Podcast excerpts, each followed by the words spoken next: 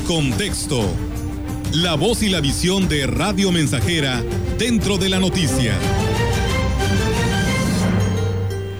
Y bien, pues eh, genio y figura. Genio y figura hasta la sepultura. Reza el conocido refrán mexicano que nos enseña que la personalidad, las costumbres de las personas difícilmente cambiarán.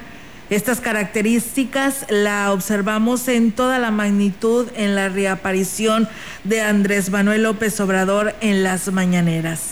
Los reporteros acreditados en Palacio Nacional le lanzaron la pregunta obligada sobre la evolución de su enfermedad y cuando le lanzaron la pregunta referente a su negativa a usar y recomendar el cubreboca, la respuesta fue un ejemplo de evasión y de aprovechar la circunstancia para hacer campaña.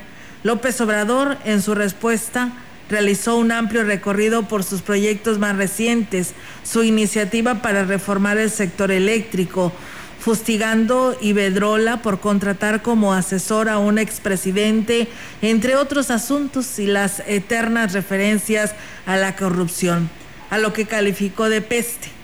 No faltaron, por supuesto, las alusiones a los conservadores de quienes dijo, entre otras cosas, que su doctrina es la hipocresía y que su Dios verdadero es el dinero. Para iniciar, la respuesta a la prensa fue la aclaración de que el asunto de la pandemia no deja de politizarse, es casi genial si tomamos en cuenta que la mañanera es el origen, el origen de la agenda política nacional. Por supuesto que no faltó la alusión a lo que llamó el AMPA del periodismo, haciendo alusiones directas a quienes ejercen la crítica en contra de su administración. La conclusión del tema, ante la insistencia de los reporteros, fue cortante. No usará el cubreboca, aunque así lo recomiende su principal vocero en cuestiones de salud, Hugo López Gatel, a quien elogió por ser muy buen médico, la bofeteada con guante de seda. Qué pena, es el ejemplo que da, de, da a millones de mexicanos.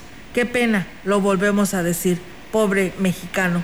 Su presidente tercamente sigue desafiando la vida. Qué bueno que millones de mexicanos de razón sí la usamos. Qué bueno que millones de mexicanos sí tomamos precauciones. Qué bueno que millones de mexicanos nos cuidamos. Y es que en cuestión de salud, como en todos los temas, él tiene otros datos.